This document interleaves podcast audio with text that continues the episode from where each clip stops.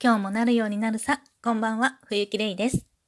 今日はね、ちょっと4人目出産時のあれこれ、ね、いろいろあったことを話してみようかなと思っていて、私あの、30代の10年間はもう全部出産に、出産じゃないや、子育てに捧げたみたいなぐらい、もうオンリー子育てな生活をしてたのね。で、せっかくまあそういう、いろいろね大変だったけど、一回まあそういう生活をしてたんだから、それについてもちょっとお話ししていくのも結構いいのかななんて思って、これからもうポロポロとね、あの、特にもうなんていうのかな、過ぎ去ったからこそ話せる子育ての悩みとか、そういうこととかも、あの、ちょこちょこ話していけたらいいかなと思っています。で、えっとまあ私の4人目の出産時な、出産のことなんだけれども、私ね、もともと、あの、一人目の時はね、すっごい安産だったの。もう本当にもうスーパー安産みたいな感じで、本当に苦しまなかったっていうか、楽な思いをしたなって思うんだけれども、2人目、3人目っていうのはもう本当にすごい苦しくて、あの、ものすごい苦しんだ出産だったのね。で、その、実はその出産って1人目はあまりあの自分の体質には関係ないんですよって後で聞いて2人目以降からがその体質によるあの違いが出てくるようなあの出産なんだって。それで私も2人目はね全然もともと何て言うのかな陣痛がね弱いの微弱陣痛って言ってこう陣痛に勢いがねこうつかない子供が産む時のね子宮の収縮に勢いがつかないみたいであの何て言うんだから自然にはそのままでは産めない程度の陣痛しかやってこないのよ。でもそれになんか気づいてもらえなくって2人目3人目はそれですごい苦しい思いをしてなんか無理やり産まされた感満載の出産になっちゃったんだけれどもなのでまあそういう話もあって4人目の先生はもう40週ね過ぎた時点でまあほっといたら私きっと生まれないからだから促進剤入れてさっさと産んじゃいましょうみたいな話になって促進剤を入れることになったわけよ。であの微弱なね陣痛が来ている状態で前駆陣痛って言って私36週目ぐらいからもうあのなんていうのかな出産っていうかねもうそのなんていうのかなね、寝ちゃえば寝れる程度の、まあ、緩い陣痛がずっと続くわけ。で、子宮が疲れ切っちゃうっていうパターンみたいなんだけど、で、その陣痛がね、まあ、続いてて、まあ、比較的強くなってきた40週目の時ね、もう産んでいい時なんだけど、その時に先生が、まあ、促進剤入れましょうってなって入れて、そのまま入院して、あの、産むことになったんだけど、なんせその促進剤が実はね、3人目産んだ時も入れたの。でも全然効かなくって、もう全く効かなかったみたいな感じですごい苦しい思いしたんだけど、で、それで、だから病院側も、あのちょっと、まあ、ゆ、まあ、普通の対応をね、して、あの、準備はしてくれてるんだけれども、のんびり構えてたわけ。私もそうなんだけど。で、だから、なんだろう、あの、点滴でね、こう、促進剤入れるんだけど、その点滴の機械に、ちょっと詳しい数値とか間違ってるかもしれないけど、なんか先生がね、確かね、60何歩かになったら、あの、陣痛、じゃあ分娩室に行きましょうみたいなこと言ってたのね。で、私、でもそれが20とか22とかぐらいの時に、もうすっごい、あの、耐えられなくなってきて、なんていうのかな、陣痛ってこう、なんていうの、勢いがついてくると、あの、生き身を逃しにくくなるの。で、なんかもう産んじゃいたくなるっていうか、そのもう産んじゃいたい気持ちを抑えにくくなってくるわけ。で、だけれども、それをね、私は、あの、前の2人の2人目3人目の出産では体験してないんだよね。だからそこまで陣痛が来る前になんか産まされちゃってるから、だから、あの、わかんないっていうか、ここで生まれるっていうのがわかんなくって、で、あの、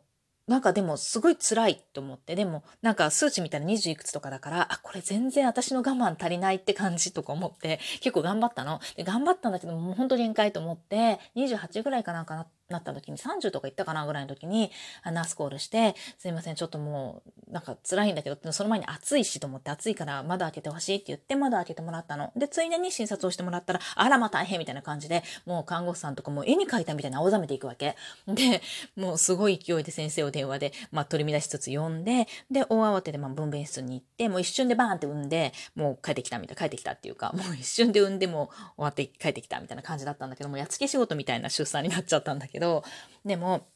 なんかそうやってね、あの、バタバタ慌てふてめいていた時に、慌てふためいていた時に、なんか旦那の方ではね、旦那はちょ、えっ、ー、と、当時6歳、年少さん、あ年長さんの6歳の長男と、年少さんだった4歳の長女を2人見てたわけ。で、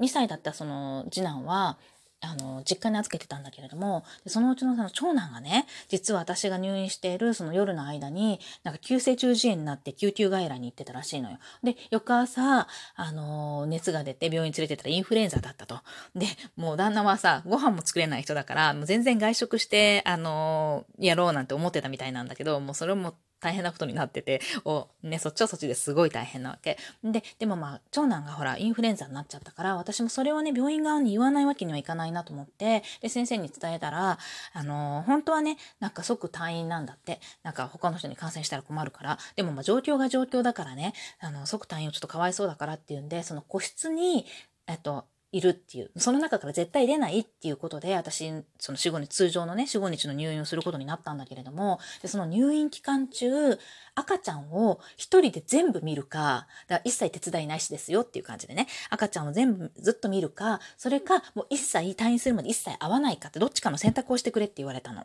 で、それはちょっとと思って、私、あの、1人目も2人目も3人目も産んだその日はあの預かってもらって翌朝から母子同室をしてたのね。でそれがまたしたくってしかもなんかもうほんとこれで最後の出産にしようと思ってたからだから余計にそれがしたかったんだけれどもえこれはまずいと思ってでも預かっちゃうと自分がもしインフルエンザになってたらうつってる可能性あるじゃない？でうつってたらあのそのインフルエンザなんて高熱が出てる状態で赤ちゃんの面倒なんか絶対見れないしと思って、で、しかも赤ちゃんに移しちゃうのも怖いし、だからもう泣く泣くね、あの、預けたわけ、病院に、側にね。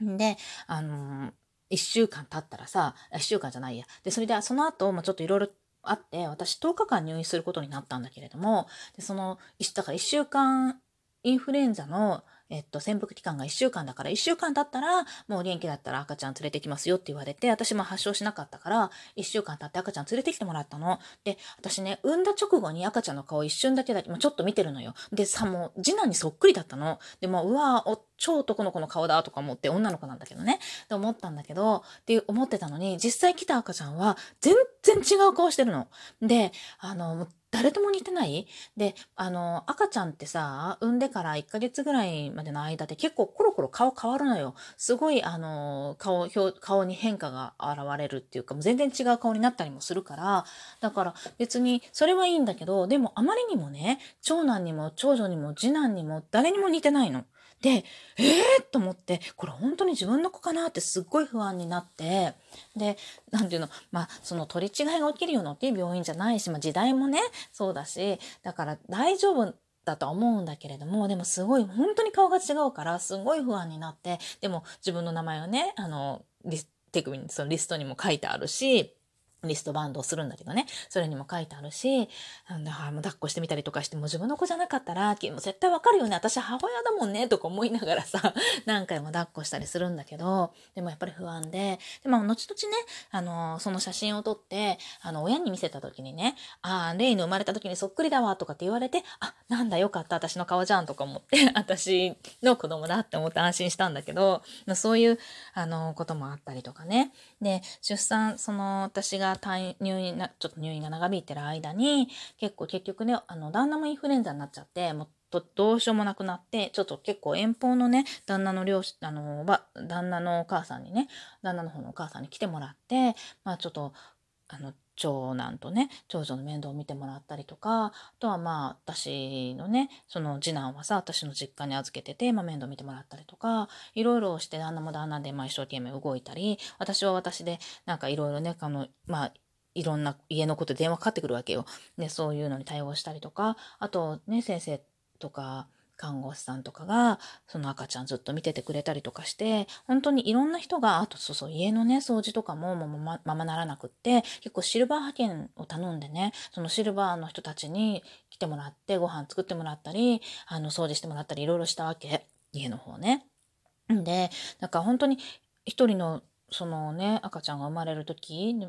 なんていうのかな、いろんな人がね、協力してくれて、で、その、本当に命が誕生する時って人間だけじゃなくってね、なんか、いろんなドラマがあるよなって思うの。で、みんなが協力して、こうやって迎えられた命。だから、なんていうのかな、本当に、あの、子育てってね、あの、孤独になりがちなんだけど、もう、なんもっとね、周囲のいろんな人が協力して育てられていくべきだと思うのね。で、あの、絶対ね、孤独であっちゃいけない、あの、作業、作業っつったら変だけど、まあ、作業だと思うの。で、特に、あの、障害児とか育ててるね。それしかも身体とか、まあちょっとごめん、ちょっとそっちの方よくわからないんだけど、まあ、精神だったり、知的だったり、知的って今言わないのかななんかそういう障害がある子たち特にあの多動を持ってる子のお母さんっていうのは結構すごい孤独であの辛い思いをいっぱいね普通の通常のね